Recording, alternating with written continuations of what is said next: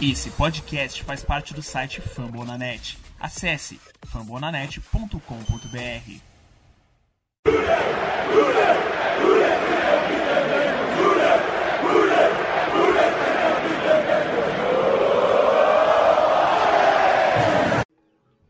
Olá, seja muito bem-vindo ao podcast Day BR, a casa do torcedor de Cincinnati Bengals no Brasil. Hoje, esse episódio número 15, vamos falar sobre a derrota que o Cincinnati Bengals sofreu na Batalha de Ohio no último domingo no Paul Brown Stadium. A equipe do Cleveland Browns passou o carro por cima do Cincinnati Bengals 41 a 16. Tenho, eu sou o Ricardo Bossi e tenho aqui ao meu lado Conrad Aleixo. Conrad, o que aconteceu? Não faço a menor ideia. Viu o All 22 e não dá pra explicar. Simplesmente não dá, mano. Também temos aqui a presença hoje dele, Lucas Ferreira. Tudo bom, Lucas? Dá pra estar tá bem? Não dá pra estar tá bem, mais amassado que o meu carro que eu bati ontem, só a defesa dos Bengals. E foi como o Conrad disse. Foi como a gente estava comentando antes de entrar no ar. É, foi uma bola de neve. E toma touchdown de interceptação, e toma touchdown por terra e toma big play. Quando eu vi já tava 41 e não dava para fazer mais nada. É, pois é, é, então a gente, né, quer dar, vou, vamos discutir mais a fundo esse jogo um pouco mais para frente. Antes vamos aos recados já de toda semana. Caso queiram falar com a gente, é, sigam a gente nas redes sociais, tanto no Twitter quanto no Instagram, arroba Eu sou arroba Conrad é o Conrad Underline Aleixo. E o Lucas, o arroba Lucas Saints. É, então a gente. O, Conrad hoje mais cedo, inclusive, já pegou o Tony Tio, ele comentou, né? Já fez algumas postagens é, dissecando algumas das jogadas, tentando entender o que o Zac Taylor estava chamando. Então, se você quiser saber, tenta passar lá para o nosso Twitter, que tem um conteúdo bem bacana. Também, uh, se quiser acompanhar ali o grupo do, do Cincinnati Bengals, a gente entra em contato com a gente, a gente passa o link. O pessoal tá bem exaltado. Tinha tochas, é, já quase pichação no CT, que a gente não tem, na verdade, né? Ele que é do lado do Paul Brown Stadium, é, porque o pessoal ficou bem bravo com a atuação da equipe nesse final de semana. Então, acho que é isso, né? É, então, a gente pede para você divulgar o nosso conteúdo, né? Caso você goste. É, e tentar. É, assim, a gente agradece vocês por estarem escutando o podcast e apoiando a gente aí nessa, nesse começo, né? Nessas primeiras 15 edições. Então é isso, vamos para a céu, vamos falar de Cincinnati Bengals e Cleveland Browns. É, como a gente já disse, né? Um jogo complicado, 41 a 16. É... E que nem o Lucas comentou, foi muita bola de neve, né? Assim, é, foi um jogo de muita frustração. Porque se a gente for pegar o jogo, né, ele inicia com a primeira campanha do Bengals marchando o campo todo e termina uma interceptação retornada para touchdown. Era foi quase tudo que a gente sonhava e daí tudo é, é assim aquela metáfora, né? Você você tira o, um balde cheio de leite de uma vaquinha e depois você dá um bico no balde. Foi basicamente isso que o time fez no começo da partida. Ô Ricardo, eu não sei se você tem essa sensação, mas quando eu tava assistindo a partida, eu ficava tipo assim, cara, isso é tão Bengals, isso é tão Bengals, foi tanto do que a gente viu nos últimos 10 anos. Sabe, a gente conseguia ficar em campo muito tempo, a gente tinha posse de bola, chegava na, na, na, na red zone, não convertia isso em touchdown. Ou então era interceptado. É, e foi isso que aconteceu durante a partida. A gente chegava é, no meio de... A gente tinha uma boa campanha, ela, ela se mostrava promissora ofensivamente, e aí um fumble. Ou então um passe desviado que virava interceptação. E, e isso foi acontecendo na partida e, e não parava de acontecer. É, eu imagino que se passa pelo, pela cabeça do torcedor que está assistindo a franquia, né, que está indo ao Paul Brown Stadium desde a década de, de, de 00, né, porque o Paul Brown Stadium é um estádio de 2000, mas o, o, o torcedor de Cincinnati acompanha o time a, desde a década de 80, né, é, foi algo bizarro. Me remeteu muito aos velhos, aos velhos Bengals. Então, se você chegou esse ano para torcer, conheça um pouco do que foram os últimos anos. É, acho que o, o, pior, né, é você ver que no primeiro quarto o ataque do Bengals ficou 11 minutos em campo, né? Aí você olha o placar 7 a 7 Acho que dá aquele sentimento de, tipo, o que que tá acontecendo? Você já começa a ficar, tipo, meio perdido quando você vê alguma coisa dessa, né? Tipo, o ataque do, do Browns nem tinha entrado em campo, o ataque do Bengals já estava em campo há 11 minutos, quase o primeiro quarto inteiro, e tava empatado o jogo, né? É, e sem contar que é assim, uh, quando o Bengals teve qualquer é, movimento que indicasse uma melhora, né? Então, uh, após a interceptação que foi retornada para touchdown, é, conseguiu touchdown logo depois, pô, isso aí foi bacana. Você fala assim, tá, time mostrou um mental forte, né?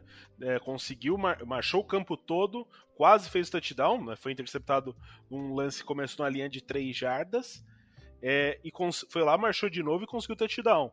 O problema é no drive seguinte tomar o touchdown. Então, todo o seu esforço meio que foi por água abaixo. E, e começou uma sucessão de pequenos erros em que o Cleveland ele estava cobrando. Então, o, o, o Bengals estava é, ali 17 a não, é... até, até antes disso, né? É, não, não, desse... o, o, é, o 14 a 7, né? É, teve o turnover on downs. Isso. E na, na, jogada seguinte, touchdown. Cê, assim, você tem duas decepções muito em sequência. Cê... E duas decepções grandes, né? Exato. Que interferem muito no resultado. Porque, assim, ainda o time tava na linha de 40. Assim, é, seria forçar muito a barra. Falar, nossa, não, deveria ter chutado ali. Eu não vou ser o cara que vai ser escroto para falar isso, né? Não, ali a chamada era realmente da tentativa de quarta descida. Eu discordo de ir para um passe tão longo. Eu, eu tentaria uma coisa um pouco mais controlada, mas ok.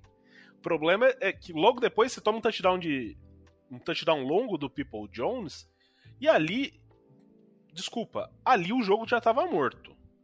Quando tomou esse touchdown, você fala assim, puta, 21 a 7, nada dando certo, você já já começa ali, olha, ou vai ter que acontecer alguma coisa muito radical, ou esse jogo já era. E isso tava, tipo, no.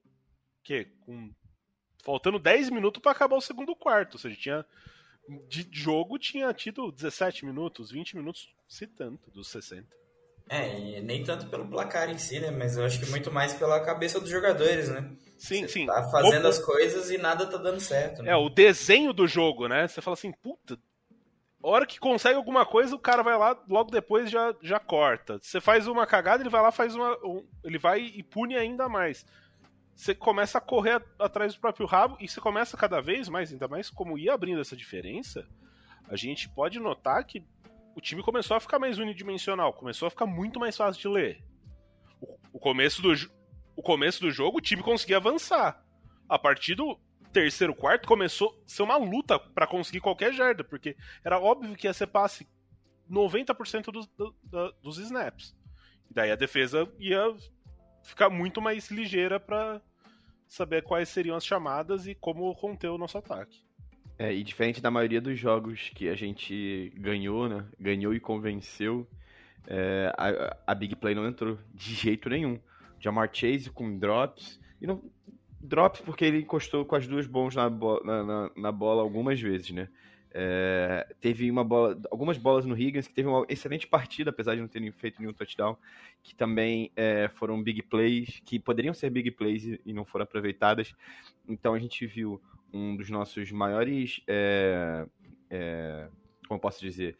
Das maiores facetas da temporada, que são as big plays, simplesmente não entrarem de forma nenhuma. Então, assim, quando você tem um jogo unidimensional, que, né, que nesse caso seria unidimensional pelo ar, porque a gente estava perdendo de muito, e essa bola longa não entra, e os recebedores não conseguem separação, você tá de mãos atadas. E, e era agoniante, era, era, agoniante assistir isso, né? Porque a gente, tipo, nada acontecia. E não importava o que o, o que o Burrow tentasse, o que o Mixon, o que os recebedores tentassem, simplesmente não dava certo. Foi, foi aquele dia que, que nada ia, ia dar certo. Do mesmo jeito que não deu certo pros Ravens contra a gente, não deu com a gente em relação ao Browns. Isso não significa também que na partida em janeiro, que eu acho que se não me engano é o nosso último confronto, é, isso vai ser igual. Não, não, vai ser. Provavelmente vai ser um jogo mais equilibrado.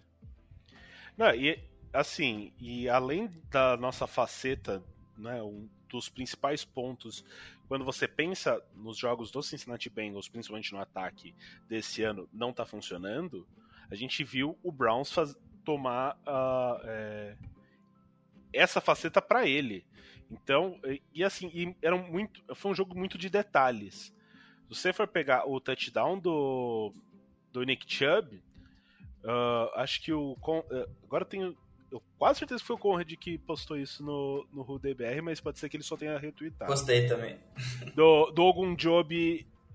Ele, ele, faz, ele passa muito bem pelo OL e assim, na hora do jogo eu falei, nossa, ele vai pegar, ele vai pegar. Daí ele erra o, o tackle, assim, ele dá um abraço no ar muito, muito próximo do Nick Chubb. O Nick Chubb consegue seguir os, os bloqueios que a gente tem que comentar. A, a, principalmente a parte interna da, da linha ofensiva do Browns jogou muita bola. Muita bola. O, sim, é aquele jogo que você.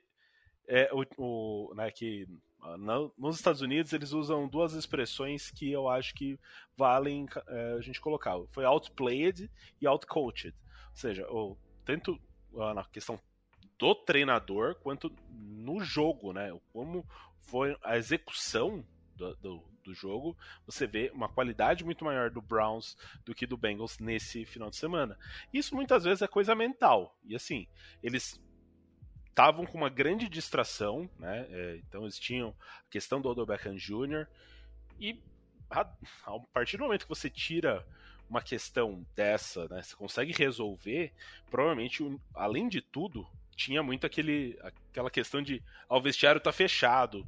Não, a gente tem que mostrar que o Baker é, é tal coisa, tal coisa.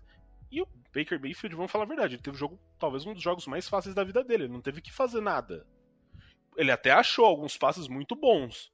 Mas ele, se você for pegar os números do Nick Chubb, Nick Chubb em, ele conseguiu muitas jardas em poucas corridas. A defesa começou o jogo já dando uh, 7 a 0 pro, pro, pro Mayfield. Ele entrou em campo com 7 a 7 e já com quase o primeiro quarto todo já percorrido. Você, então você vê assim, ó, foram três turnovers, né? A batalha de turnovers foi 3 a 0 sem contar turnover on downs, foram mais dois. Então, é...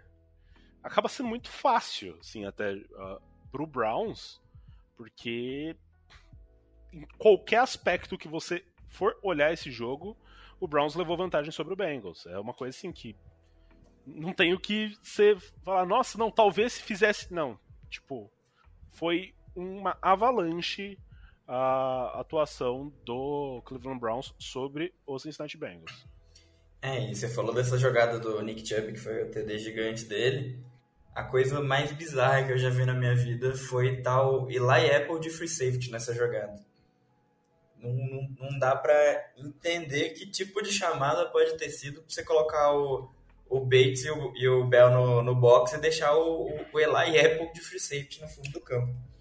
Mas é o que a impressão que fica para mim nesse jogo é que o Bengals é muito um time que a gente toda semana a gente reclamou de alguma coisa, né? Parece que para consertar alguma coisa tem que tirar de outro lugar para poder dar um jeito de funcionar, né? A gente reclamava que não estava usando bem os running backs no, no, no, jogo aéreo, esse jogo conseguiu usar. Usou bem o Mixon, usou o Perrine, usou o Chris Evans conseguiu usar os TEs também, teve screen pro sample, teve passe pro Zoma, mas aí somem os wide receivers, né? Então, é... sei lá, parece que o time nu nunca vai melhorar, sabe? Parece que cada jogo você tem que escolher de onde tirar as coisas para conseguir colocar em outras para ver se encaixa para aquele jogo, sabe? Parece aqueles, aqueles jogos de tabuleiro que você tem uh, que cobrir uma quantidade de, de características, só que você não tem ponto suficiente para fazer isso. Você tem que Exatamente. ficar remanejando toda semana o que, que você vai fazer e aonde que vai ser seu ponto fraco. Mas, pra, Ricardo, para falar a verdade, e com o acho que até vocês até vão concordar isso com, comigo. Não é algo que eu comentei com vocês ainda. Mas eu acho que a temporada dos Bengals vai, vai ser essa aí. Esse, essa, esses altos e baixos. Vão ser semanas muito boas, semanas espetaculares, né? É, jogos apertados contra Packers, massacre contra o, o Ravens, e depois vem uma derrota contra o Jets, depois vem é massacrado contra os Browns, porque, querendo ou não, é um time muito novo, né? As peças é, a gente fala de várias peças é, especiais e elas chegaram esse ano. É, então, assim, é um, é um time de adaptação, é um coach staff que está aprendendo e parece que aprendeu muito com as duras temporadas que teve ano passado e em 2019. E eu imagino que vai continuar assim. Infelizmente, vai continuar assim pelo restante da temporada. Pelo equilíbrio da, da EFC, é capaz que consigamos é, é uma vaga para os playoffs. É, pode ser que os Bengals na segunda metade da temporada desande, pode ser, mas também pode ser que, que vire um, um super time. Ao meu ver, não. Ao meu ver, vai ser isso de altos e baixos e, e cobertor curto, né? Ajeita o ataque terrestre, é, descobre o ataque aéreo e, e, e vice-versa. Pelo menos é a impressão que eu tenho do time que a gente tem assistido, que até dentro dos jogos ele tem oscilado, né? Dos jogos que vence, dos jogos que perde. Por exemplo, esse primeiro, esse jogo agora contra os Browns, a gente jogou muito bem no começo do jogo. Até a linha ofensiva estava muito bem no começo da partida. Eu até comentei isso no grupo do, do WhatsApp, que eu estava tipo, realmente achando que era a melhor partida da linha ofensiva. E depois desandou com, com faltas, cedendo muita pressão. É, e, e, ao meu ver vai ser isso. Não tem como a gente fugir muito. É, assim, né, seguindo um pouco essa linha de raciocínio que você trouxe, é sempre bom a gente relembrar para o nosso ouvinte que, se você for pegar as projeções que a gente fez no começo de temporada, é, normalmente a, a gente estava colocando a equipe com cinco vitórias e quatro derrotas, que é o que está acontecendo. É, Acho que o, o que assusta é ter sido vitórias que a gente não esperava e derrotas que a gente não esperava, né? Exato. Assim, o, contra o, principalmente o jogo contra o Ravens, como foi, então você chegou num ponto que você tava num hype muito grande, você tava colocando a equipe num patamar que assim a gente falou, peraí, pô, fez jogos, fez um jogo muito bom contra o Packers, é, daí fez um jogo bem convincente contra o, o Lions e destruiu o Ravens. Então, foi uma caminhada que você fala assim: nossa, tá tendo uma evolução tão grande que você imagina que vai continuar naquilo. Mas o time perder para o Jets, da forma que foi, inclusive, por mais que tenha sido três pontos, foi um jogo que o, o assim, se o Bengals vencesse, seria muito mais aquele, nossa, a gente escapou de perder esse jogo, tanto que perdeu. E porque assim, foram muitas oportunidades desperdiçadas. E, e o, esse jogo do final de semana é o jogo que nada dá certo. É o jogo que, se você for olhar, o Green Bay Packers teve na primeira semana contra o, o New Orleans Saints. Aquele jogo que você fala assim, gente, o que está acontecendo? É o jogo que o, o Ravens teve contra o Bengals. O jogo que você olha e você fala assim, Cacete. Você Bills, tinha alguma Bills esperança Jaguars, da. Né? Bills contra o Jaguars. Ou mesmo contra o Steelers. Se você for pegar o, o jogo da primeira semana, chegou a assustar. Kansas City tá tendo vários jogos desse nível. Titans contra o Jets também. Titans contra o Jets. Então, principalmente a AFC, é, o Lucas falou que tá muito equilibrada. A gente tem 11, 12 times brigando por essas sete vagas no playoff. E ninguém tá garantido. Porque você pega a AFC North, tá todo mundo, pelo menos, é, todo mundo com cinco vitórias ou mais. A AFC West tá todo mundo com cinco vitórias. Você tem um Colts crescendo com 4-5. É, você tem o Titans que está liderando a conferência. E ainda, né, você tem Patriots no momento de, de, crescimento, um Bills que é um time com bastante força. Então você começa a olhar, você fala assim, pô, tem, tem muita gente brigando pra pouca vaga. E assim, eu tenho a esperança que a, na segunda metade a gente vai enfrentar Niners já sem muita esperança. O Broncos, eu acho que quando a gente for enfrentar já vai estar tá um pouco mais afastado. Então, são dois jogos que eu considero vitória. Então, assim, se conseguir ganhar de, de Las Vegas, que é um time um pouco inconstante, eu vejo um pouco do Bengals no Raiders.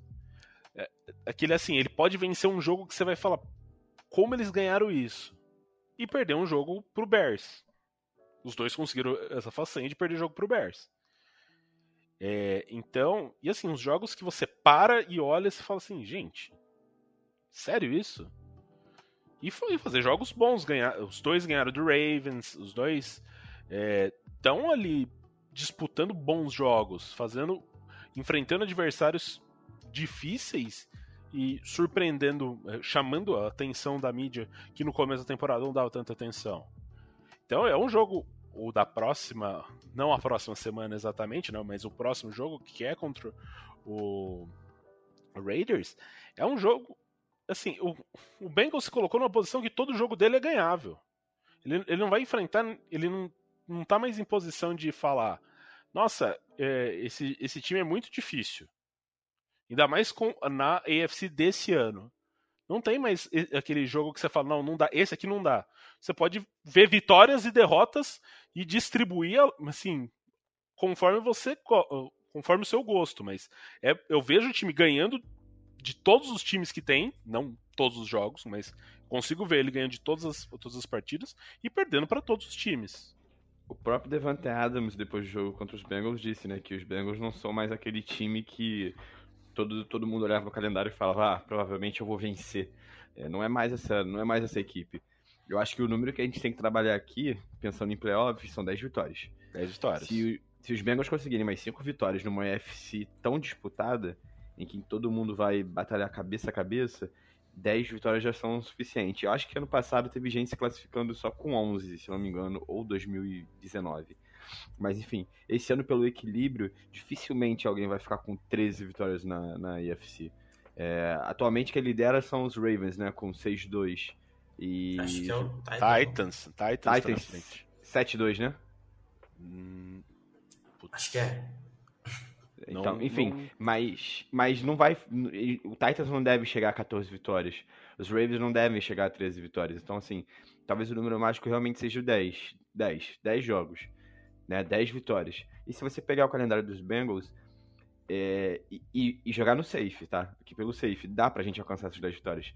Tem Broncos, tem Raiders, como você disse. É, a gente ainda tem jogos em casa contra Ravens e Steelers, Steelers. jogos que a gente venceu fora de casa. Então só aí já são quatro jogos é, vencíveis. A gente tem um, um, um, Chiefs inconstante, então assim. Tem um é... Niners que pode ser que chegue já sem muita expectativa Sim, de vida. Na bacia das almas, porque tá jogando também numa NFC West muito competitiva. Então, é aquilo. A gente tem que analisar. Vai ser, vai ser uma temporada que é semana a semana. Todo mundo tá perdendo jogos para times fracos, tá todo mundo ganhando jogos de times fortes. Então, assim, é, não, tem como, não tem por que se desesperar se não tem grandes lesões no time. Né? A gente não tem lesão de jogadores vitais até o momento. Então, é como assim, trabalhando. E o Trey Waynes, pô? Trey, Trey Wayne está aí, ó, o jogador vital faz um ano e meio que tá machucado, pô. Jogou então, uma é. partida. Tem certos jogadores que eles estão fazendo faculdade, né, de, de medicina, não tem muito pra onde fugir. Seu zoreiudo! Mas eu acho que do, desse cenário de playoffs, acho que o importante pra gente lembrar é que a UFC tá com tanta gente positiva assim, porque teve muito jogo interconferência, né? Bastante jogo contra a NFC. Então, agora nessa segunda metade, os times começam a se matar um pouco mais, né? Na, na, na própria conferência e até na divisão, né? Se eu não me engano, acho que o, o Ravens e o Steelers e o Browns têm bastante jogo divisional para fazer ainda. Eu acho que entre eles só teve o Browns e Steelers, que foi na semana anterior a esse, esse último jogo. Uh, eu, eu sei que Ravens e Browns eles se enfrentam duas vezes. É, é, é isso. Ravens enfrenta duas vezes o Steelers e se enfrenta duas vezes o Browns. O Steelers ainda enfrenta uh, uma vez Bengals, uma vez Browns e duas vezes o, o Ravens e o então vai ter principalmente na semana, putz, eu acho que é 11 e 13 que tem os jogos do Browns contra o Ravens e no meio tem Ravens e Steelers. Aí acho que a gente vai ter uma conseguir ter um panorama melhor, né, de como vai estar essa divisão porque vai ter muito jogo desses times se enfrentando, né? É, e acho bom a gente lembrar também que evolução no futebol americano e principalmente na NFL, ela não é linear, né? Então você vai ter aquelas oscilações ali, você vai ter um pico um pouco mais alto, um pico um pouco mais baixo. E no início da temporada a gente sempre falava que o ataque ia ser o nosso carro-chefe e a defesa ia ser aquela defesa mediana no máximo. Né? Então a defesa começou é, excedendo bastante as expectativas, né? Começou uma defesa top 10 aí. Eu acho que ainda está próximo por ali, principalmente em pontos cedidos, acho que está em 12. Mas é, é, a gente está vendo esse ataque começar a melhorar, né? A gente falava bastante que o ataque não conseguia ficar em campo, né? Tava é, dependente da, das big plays. E agora a gente conseguiu ver um ataque andando em campo, né? É, mas é aquilo, toda vez que conserta alguma coisa, parece que arranja outra, né? Não consegue pontuar, não entra big play. Então, é ver o que dá para corrigir aí nessa, nessa bye week e levar para adiante, né? Eu queria trazer um ponto aqui para vocês. hoje mais cedo, o Giovanni Natal, do, que ele faz podcast do sobre o Chiefs, o Chiefs não, sobre o Chargers. E ele ele veio me perguntar a respeito do Larry Gunjobi e daí eu fui responder para ele, eu queria a opinião de vocês, eu, não só sobre o Larry Gunjob, mas de forma geral sobre a nossa DL. É, a gente vê a, a, a, defensive line do, do Bengals inicialmente, né, principalmente DJ Reader e o Larry Gunjob, eles nas primeiras três, quatro semanas você via muito, muito, muito elogios, muitos elogios a, aos dois, né? De forma geral, é, sim, até mesmo na mídia americana, eu lembro de antes do jogo contra o, o Jaguars, muito, muitos elogios, né, muitos tweets, exaltando o, a qualidade que o Larry Gunjob vinha fazendo, mesmo tendo no contrato de um ano, né, um, um contrato para ele se provar. E daí eu queria saber o quanto vocês julgam que ele tem. É, porque nosso calendário no começo da temporada, as OLs eram mais é, frágeis, né? Então você, a gente pega ali o, o, Vikings tinha problemas no OL, o Bears tinha problemas no OL, Steelers problemas no OL, Jaguars problemas no OL. Os dois piores jogos, você, por, mais, por melhor que tenha sido depois, a gente vê o Packers, mas o Packers tinha muitas lesões fizeram um jogo bom na OL deles, mas bem fragilizado. Se você for pegar os dois últimos jogos, talvez a OL seja o principal ponto dos dois times, que é o Jets e o Browns, principalmente o, o interior dessas linhas ofensivas. É, e a gente vê o time, por mais que tenha conseguido cinco sacks nesse final de semana, você vê o time adversário conseguindo correr bem com a bola e a pressão não chegando tanto assim no, no QB. Eu queria saber, sim, se vocês têm uma visão parecida com isso, que talvez o começo do, do, da temporada e as OLs que a gente enfrentou fez que a gente tivesse uma impressão uh, um pouco superestimada dessa unidade, né, da DL do Bengals. É, eu acho que uh, quanto às pressões, as pressões ainda estão é, continuando do mesmo nível, eu acho. Acho que até os números mostram isso. Acho que o maior problema, assim como o time como um todo, tem sido a inconsistência, né? É, você citou o Ogunjobi, aquela jogada do Nick Chubb que a gente citou mais cedo, acho que é o maior exemplo disso.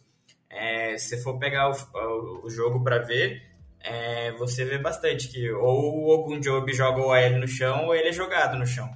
Então, tipo, é uma DL que consegue fazer boas jogadas, mas que falta consistência, né? É, a gente viu o Hubbard também, que era um DL que era mais é, voltado para o jogo corrido, né? Que era um dos melhores parando o jogo corrido. e agora tá conseguindo gerar pressão. Só que aí, para gerar pressão, ele já não consegue mais parar jogo, tanto no jogo corrido. Então, até o Hendrickson também, você vê que ou é sec ou ele tá parado na mão do AL, sabe? Então, eu acho que o maior problema que a gente enfrenta nessa L é inconsistência. É, você vê o Reader, ou ele tá pegando o, o running back no backfield, ou ele tá sendo levado cinco jardas para trás, sabe? E quando entra os reservas também, isso fica ainda, isso fica ainda mais claro, né? Que tem um pouco menos de condições de fazer as jogadas acontecerem, né? É, também, vejo, também vejo por aí do, a mesma visão que o Corrent tem. Ou vem uma jogada sensacional da, da DL, ou, ou vem algum desastre, sabe? A gente não consegue pressionar de forma alguma o, o, a, o QB adversário. Eu ia até perguntar pro Conrad, que analisa mais o, o All 22, é um cara com mente defensiva é, fervorosa. É, os esquemas que o, que o Bengals usa é, defensivamente, a gente não tem usado tanto a Blitz. É, e, obviamente, menos jogadores para pressionar o, o, o, QB, mais dificuldade para, o, para os DLs. Não seria a hora da gente tentar usar mais os nossos linebackers para irem para cima do QB? O que, que você acha disso? É, então, depois do jogo do, do Ravens, tinha até postado a estatística lá que o Anarumo, acho que estava entre os que mais chamavam Blitz, né? E se pegar esses dois últimos jogos, contra o Jets e contra o Browns, foram os, os dois jogos que, que ele menos mandou blitz.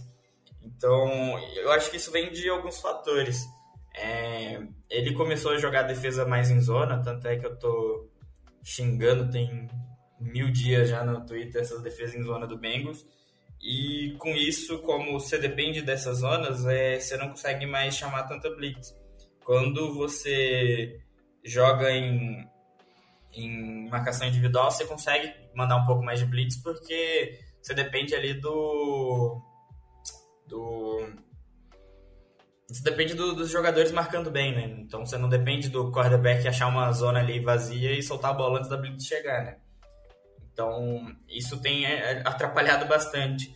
E outra coisa que tem mudado também é que antes ele chamava bastante jogadas com, com 5 DLs, né? Fazia aquela 3-4, quase uma 5-2 ali. Só que agora ele tá usando geralmente 4 DLs e um linebacker para fazer essa 3-4 nesse front ali. Então geralmente você acaba vendo um, um, um DL dropando para marcar, sendo que ninguém tá entrando em blitz. Então isso acaba atrapalhando um pouco a pressão e atrapalha a marcação, né? Porque DL geralmente não, não é muito bom em fazer isso. Então, a gente eh, também a gente tem que verificar, né? Uh, muito está se falando do Jamar Chase, né? O que o Joe Burrow teria muitos olhos para o Jamar Chase e não tantos olhos para os outros receivers, né? Eu acho que isso acaba com relação ao T. Higgins eu não, não acho tanto mas eu fico um pouco incomodado com a falta de targets, principalmente que o Tyler Boyd tem, tem acontecido nos últimos dias, é, nos últimos jogos, né? Porque o Tyler Boyd, inclusive o Zach Taylor disse isso em coletivo que eles precisavam envolver mais o slot receiver da equipe e nessa última partida se eu não me engano, foram dois targets, alguma coisa nesse sentido. Esse e um catch. Então, ele é um jogador consistente que se você lançar 7, 8 vezes na direção dele, ele vai te garantir 5, 6 recepções, muitas vezes algumas delas para first down. Ele é um, um jogador que ele entrega bastante, né? Assim, nessa, nessas rotas curtas e médias. E a gente vê o time não, não acionando tanto ele. Então isso acaba causando talvez um pouco de, sei lá, sei, eu fico levemente incomodado com isso. Eu acho que o Tyler Boyd é bom demais para a função tão pequena que tem sido dada a ele nesse ataque. É, eu vi muita gente falando que o Tyler Boyd ter sumido é por causa da ascensão do Chase, mas se a gente parar para lembrar como é que foi ano passado, tinha o AJ Green que tinha um volume bem maior do que o Chase está tendo em, em targets, né? Mas o, e o Boyd era o principal recebedor ainda, era o que mais recebia bola. É, eu acho que o motivo dele estar tá recebendo menos bola é que não porque os o Burrow tá preso nos wide receivers, mas é porque começaram a envolver mais os TEs e os running backs no jogo aéreo e não estão sabendo dosar isso ainda, né? Não estão sabendo lidar um pouco com, em como distribuir a bola pro Boyd ali e conseguir usar os TEs e os running backs para receber passe.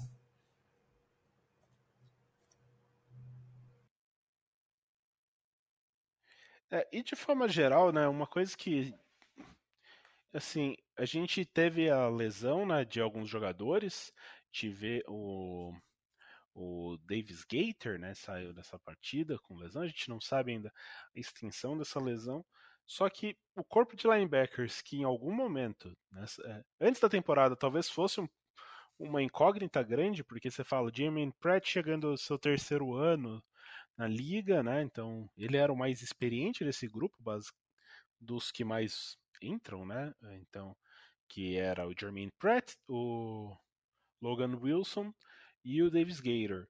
Esse Davis Gator se machucando, ele já entrava um pouco menos.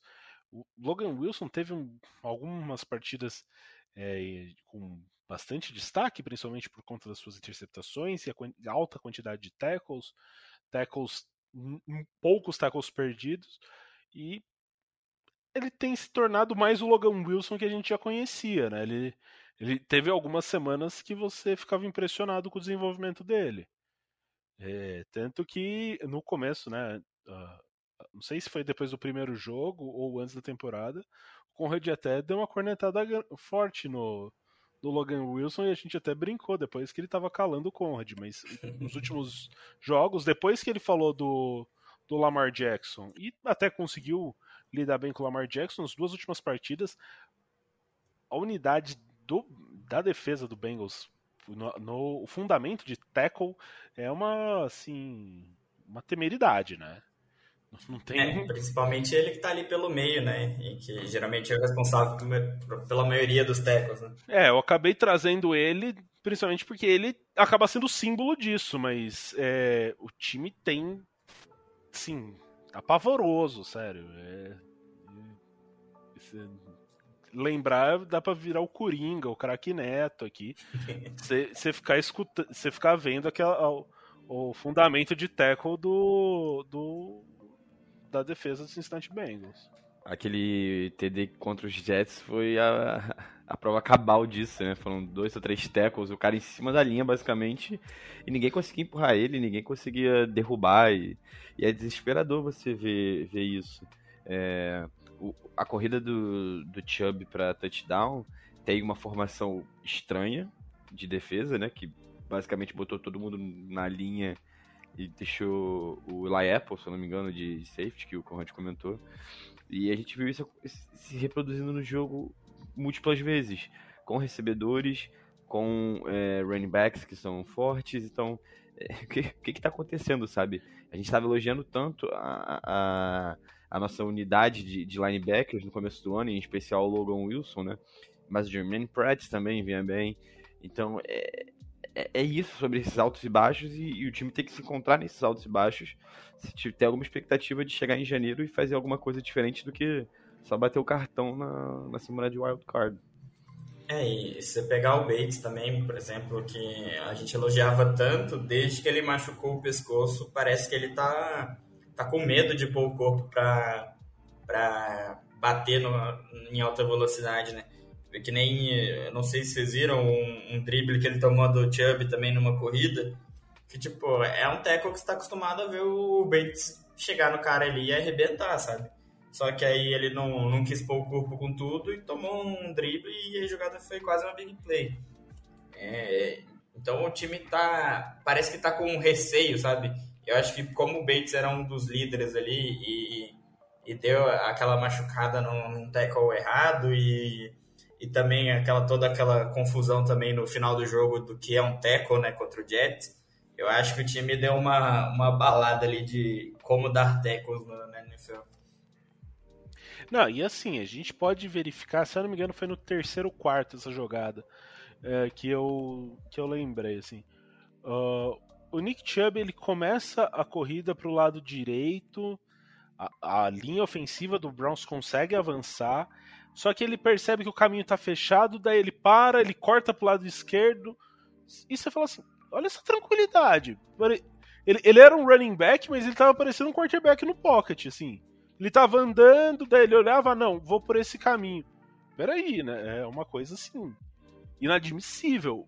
A facilidade em que o, o Browns, por mais que Nick Chubb seja um dos grandes uh, running backs da NFL na atualidade, por mais que a, a linha ofensiva do, do Browns seja muito boa, inclusive o right guard dele, se eu não me engano, renovou o contrato hoje, tá, é o segundo mais bem pago da liga, né? O, o White Teller. O right guard, uh, right tackle, não sei. É, é o, White Teller o nome dele. É o White Teller, é. Ele fechou por 14 milhões em média por temporada.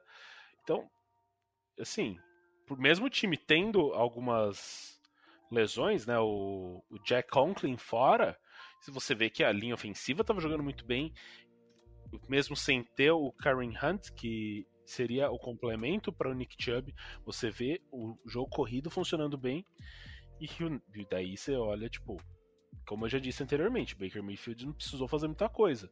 Então você fica incomodado com a passividade em que a defesa esteve. Sim, eh, me incomodou um pouco. E depois, assim, né, voltando bastante no que a gente já falou, o time já estando atrás né, no placar, daí começou a ficar. Assim, o jogo já tinha ido pro saco. É, o, até o Zac Taylor disse na entrevista pós-jogo dele, né? É, a gente deixou o time, o time dele jogar como queria jogar e a gente não conseguiu impor nosso jogo, não conseguiu jogar como a gente queria jogar. Então, é, você vê que faltou, acho que talvez vontade, né? não, não sei como definir isso direito. É, de forma geral. Eu acho que vontade. Só pra completar, só pra responder o Conrad, Ricardo. Acho que vontade não falta, né? Porque, até porque é um confronto estadual.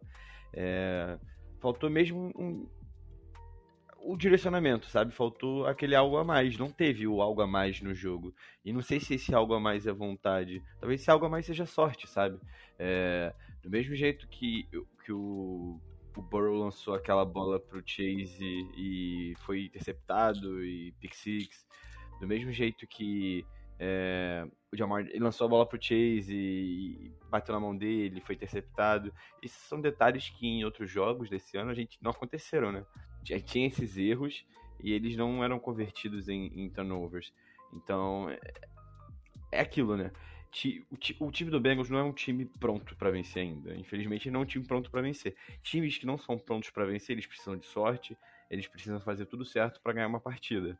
Ainda mais contra um adversário como o Cleveland Browns, que não vem bem nas últimas semanas, mas é um time melhor que o nosso. Então, assim, é, não acho que tenha faltado vontade, mas acho que faltou muita e muita sorte. É, e você tocou no Burrow, né? É bom. Eu até tuitei um pouco hoje durante o dia sobre isso é, ele tava o jogo inteiro um pouquinho fora de mira, sabe? A gente sempre elogiou ele por ser bem preciso, principalmente no, no, nos passos ali no meio do campo, né? Naquelas rotas curtas no meio dos marcadores. Mas é esse jogo ele tava sempre um pouquinho fora. Teve até um lance com o Mixon que eu tuitei, que a bola tinha que ir um pouquinho na frente, ele jogou um pouco atrás e o Mixon perdeu velocidade e deixou de ganhar um monte de jardas, sabe? É, uma, a int dele também, que o corner bateu a bola para cima, o Chase tava ali num, numa janela apertada, mas que ele jogou um pouquinho atrás, sabe? Deu, deu chance do corner fazer a jogada. Então, até o, a pick six também, né? É, era uma bola que era, que era para ir mais para fora acabou indo um pouquinho para dentro. E então você percebe que tipo o time tava muitos detalhes fora, sabe, do jogo era sempre algum detalhe que estava faltando e isso foi acumulando e virando a bola de neve. Eu vou trazer aqui uma questão que era o. É, é assim, eu vou querer a opinião de vocês, mas é chute, né? Uh, a bye week veio na hora certa veio na hora errada? Eu, porque eu vou dizer. Uh, duas semanas atrás, eu, uma questão que eu trouxe depois do jogo contra o Ravens é: o time está tendo muita mídia uh, ao longo da NFL. O quanto isso seria bom ou ruim para a equipe. É, e você, assim, fazendo um contraponto com relação a isso, né, trazendo para o momento atual, a equipe vem de duas derrotas.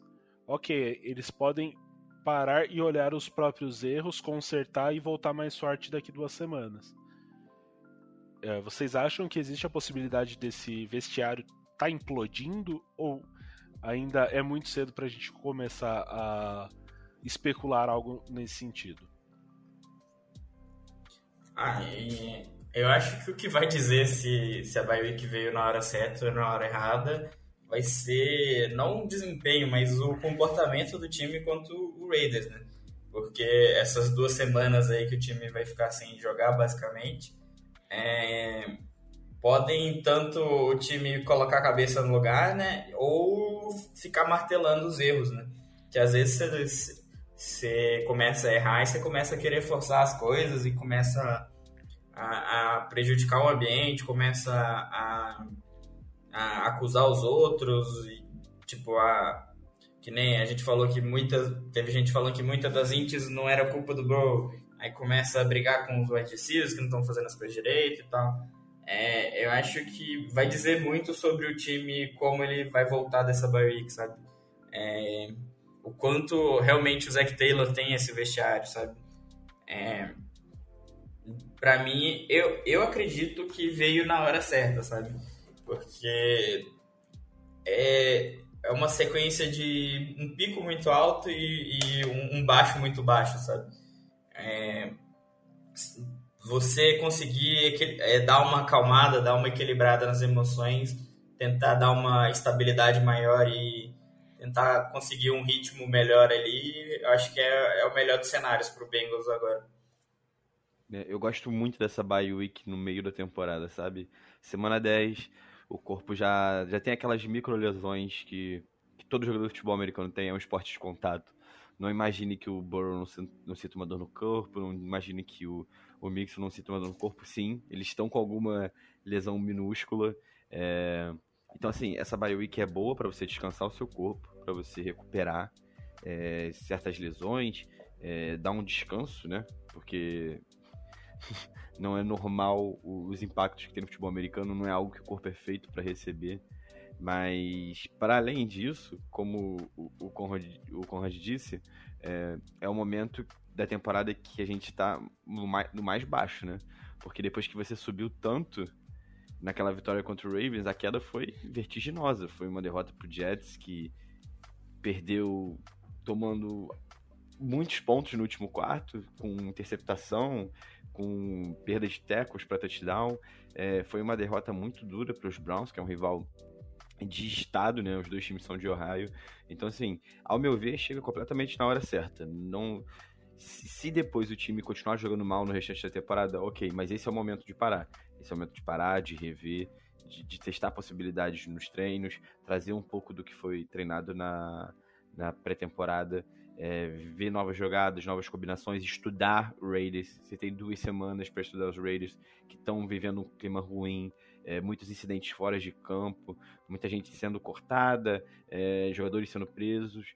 Então, assim, é, é, importante que os Bengals entrem focados daqui a duas semanas e que já comecem a se preparar para isso. Mas também comecem a se preparar para o restante da temporada. Porque agora o time só para de jogar na semana 17, se for eliminado, ou então no wild card, ou então no Divisional Round. E, e assim, se conseguir ainda a, a, primeira seed né, da IFC, ainda descansaria no Wild Card, mas é algo já que já tá ficando distante, com os Titans e os Ravens se distanciando um pouco. Então, é uma maratona de jogos. Até o final do. Até fevereiro, se quiser chegar ao Super Bowl, que será muito difícil, mas se quiser chegar ao Super Bowl, é a última hora de, de dar um beijo na mãe, de dar um beijo na, na, na sobrinha, de ir no barzinho, porque daqui em diante é temporada. É, é, e assim, né, a gente fica aí na, na expectativa, né, que o time é, ele vai ficar um pouco mais saudável, por mais que o se for comparar com os principais adversários, a equipe do Bengals tem sido uh, bastante. tem estado bastante saudável, né? A gente tem, acho que as maiores questões acabam sendo são o Jackson Carman, que tem ali. Ele teve um problema nas costas e daí ficou uma indefinição, né, principalmente essa semana. Ele já teria condições de jogo, ele perdeu posição pro, pro Hakim Nadendi. É... E o Trey Waynes, que a gente. Desculpa, eu já tô. Eu já falo Trey Waynes brincando, porque. Sim. O time trouxe o Vernon uh, Hargreaves, que jogou no Bucks, que estava no. No Falcons, acho que mais recentemente, né? Acho que era no Panthers, não? Sei lá. Enfim, é, o Vernon Hargreaves, que eu lembro que ele foi draftado pelo, pelo Bucks, por isso é, eu citei o Bucks. É, mas. Ah, não, ele estava no Texans, acho. É, e a equipe já trouxe Trey Flowers, é, tem aí um Eli Apple. Então, assim, cada vez mais dá, dá sinais que o Trey Waynes vai ser assim. Ah, final da temporada é o fim da linha dele, né? A não sei que ele se recupere. Espero aí. Já, o Zach Taylor já anunciou que ele não joga contra o Raiders, mesmo sendo só no dia uh, eh, 21, né? Do, de novembro ele já está anunciado que está fora, ou seja, complicado. E cada vez mais vai mostrando que o time não pode contar muito com ele. Mas de resto, a gente tem um Joe Burrow que teve uma lesão séria no ano passado. A gente tem um Joe Mixon que ficou fora de algum tempo no ano passado também por lesão. Você tem Trey Hopkins que ficou bastante tempo fora. Um DJ Reader que ficou bastante tempo fora. Talvez seja realmente uma semana que tudo bem, o pessoal tá saudável, mas como o Lucas disse, todo mundo tem micro lesões. Você tem aí 10 dias, um pouco mais que isso, para sanar todas essas dores e voltar, porque se conseguir, ah, se não me engano, os, do, os jogos retornando do Dubai são é, é, Raiders, Steelers e Chargers e 49ers. Chargers e 49ers. Conseguindo três vitórias, uma derrota, que não é coisa de outro mundo. O, o, a expectativa, sim, vamos dizer, normal seria um 2-2. Um 3-1 seria excelente. Um 3-1, você chega ali já com oito vitórias. Você já estaria com 8-5, se colocando muito forte para brigar uh, pela, por essas vagas de playoff. É, então é aquele assim. Se, se ganhar do, do Steelers, né? Que aí você já faz um, um 3-1 na divisão. Que, que, promete ficar muito time empatado aí, é um critério importante. Pra Não, 3-1 na divisão, você abre 2 a 0 sobre um rival direto. E assim, né, por exemplo, se a gente desse, dessa sequência for 3-1, sei lá, derrota contra o Chargers, por exemplo, pô, você vai ter um critério de desempate contra contra Vegas, você vai ter, contra, vai ter critério de desempate contra Steelers, você já vai ter uma vitória contra o, o Ravens, então se tiver um a um, tendo 3-1 já dentro da divisão, já fica bom também se você for tiver que tirar ali uma, um head to head, né, um, fazer um, um tie break com o com o Ravens. Então começa a ficar, assim, se desenhar de uma maneira muito melhor, né? Mas por isso a gente ressalta muito a importância desse jogo do dia 21. É, Lucas, você gostaria de trazer aqui uma, uma questão referente ao, ao, ao bye week e as, ao, o que vem depois da bye week? Né, eu, eu acho que a gente. Eu, que, eu queria até destacar isso, trazendo um pouco do jogo ainda, é, dos números de hits que o, que o Burrow tomou é, na partida e da importância que a BioWeek tem para você poupar o corpo do QB, né? É, ele, ele tava, veio de lesão na temporada passada, lesão que terminou com a temporada dele. E imagino que, que ele vai passar por, por tratamentos, né? uma semaninha de, de folga sem, sem tomar nenhuma porrada, igual ele estava tomando contra os Browns. É, eu quero ver muito é, como que o Burrow vai se portar na segunda metade da temporada. Né? É, ele jogou só 10 jogos da temporada passada, nessa já foram 9. Ele vai para a décima partida na, na, contra os Raiders. E, e, trazendo um pouco disso que vocês disseram também, é, a, o quão vital é essa partida contra os Raiders, né? A diferença que vai dar pra gente chegar a 6-4 contra os Steelers e não 5-5. É, come, começa, vai se criando um clima terrível caso os Bengals não, não consigam conquistar uma vitória contra, contra Las Vegas. Porque tem alguns times complicados no, no, no, no, depois da bye. E, e tem que ver como o time vai se portar em dezembro, né? No frio, é, provavelmente com algumas lesões a mais, que, é, que são do jogo.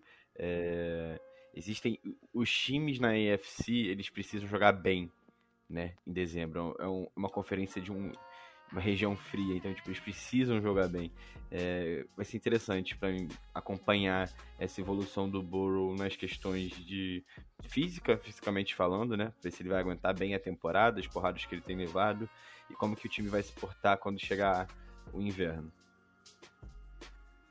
É, e aí fica né, a curiosidade que a gente costuma trazer aqui pro, pro nosso podcast, que o Bengals basicamente ele faz só mais duas viagens até o final da temporada.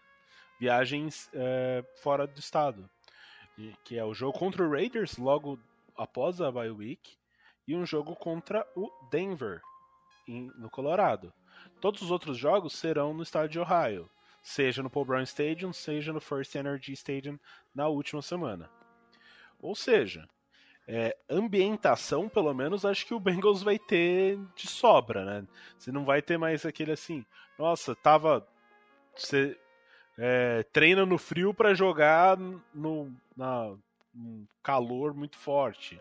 Ou, né, o que normalmente você pode até enfrentar, por exemplo, um, vai enfrentar o Niners, vai enfrentar o Chargers, os dois em Cincinnati se fizer um jogo um dia frio em Cincinnati, ok, não vai estar tá tão avançado, ainda vai ser novembro, né? Não vai ser o dezembro que é quando o frio realmente aperta, mas são dois times que estão jogando em outro fuso normalmente e são de regiões bem mais quentes.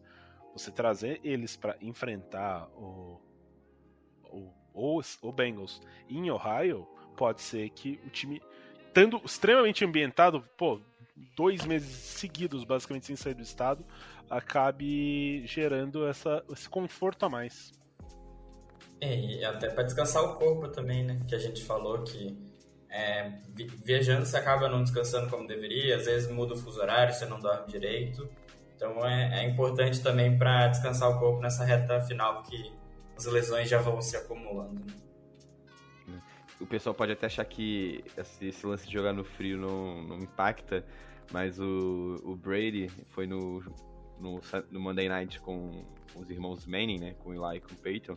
E ele disse, ah, eu sempre pensei que eu era um, um, um QB frio, né? Um QB do frio.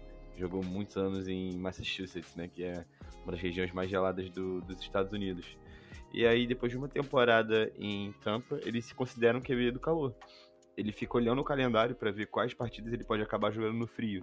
Ele acompanha é, a previsão do tempo das cidades e se é dome, se não é dome, o estágio.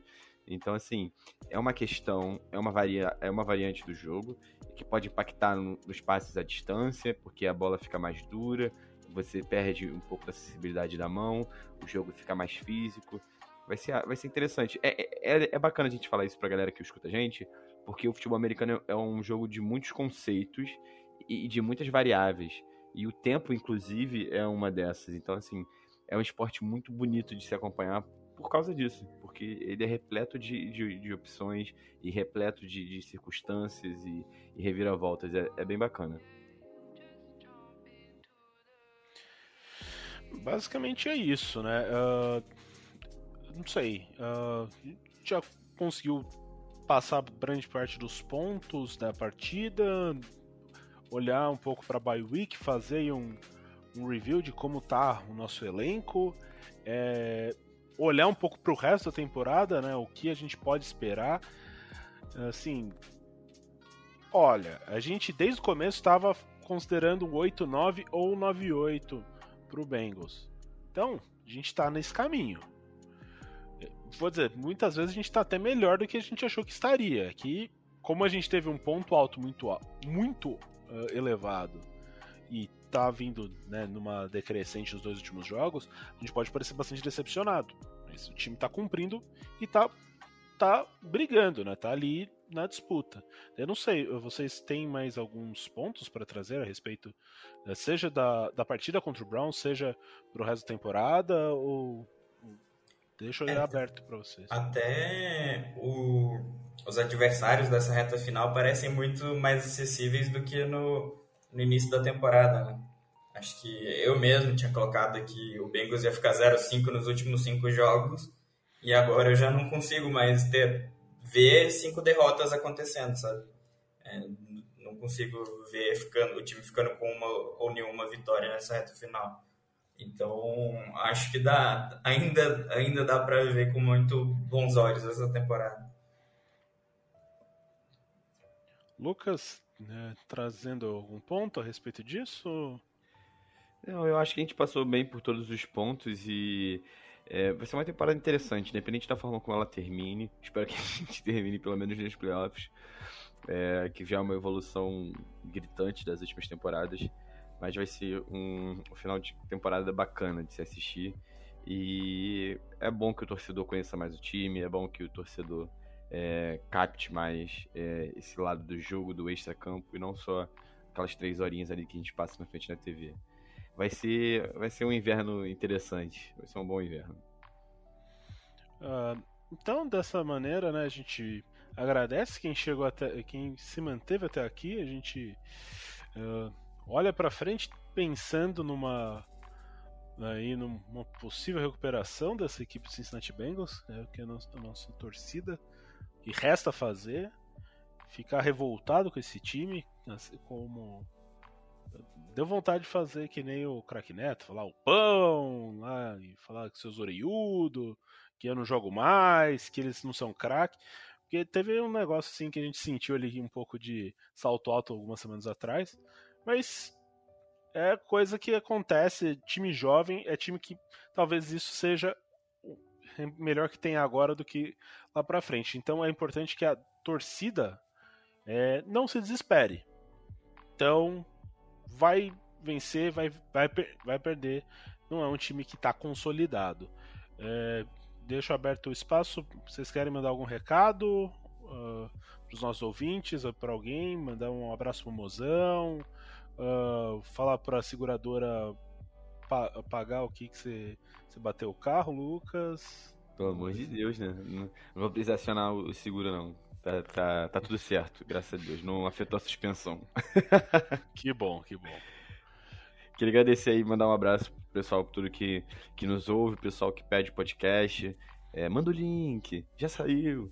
Agradecer por todo mundo que, como a gente é muito fã dos Bengals e, e quer é, conversar com outros fãs dos Bengals, é, nossa audiência aí super consolidada, sempre alcançando ali a mesma média de, de ouvintes. Então, aquele abraço, obrigado por curtirem o nosso trabalho, do nosso querido editor Conrad, do nosso querido é, pauteiro Ricardo.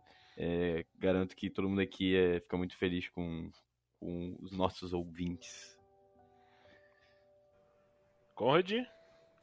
É, eu só queria falar que eu não vou entrar no mérito se já devia ter voltado ou não, mas o, o FABR já está voltando aí e para quem gosta de estudar FA fica muito mais fácil de entender os conceitos e ver eles em campo no, no futebol americano brasileiro e ver como os detalhes façam faz diferença no, no jogo, né? Então valorizem o FABR e, e acompanhem também. Então dessa forma a gente vai encerrando aqui o nosso episódio, trazendo uma notícia de última, de última hora Acabou de sair o ranking do College Football Playoffs. Cincinnati subiu para número 5 após a derrota de Michigan State no último final de semana. Continuam roubando o meu Bearcats. É, é isso. É, então a gente agradece o, os ouvintes e pergunta Rudey. Rudey!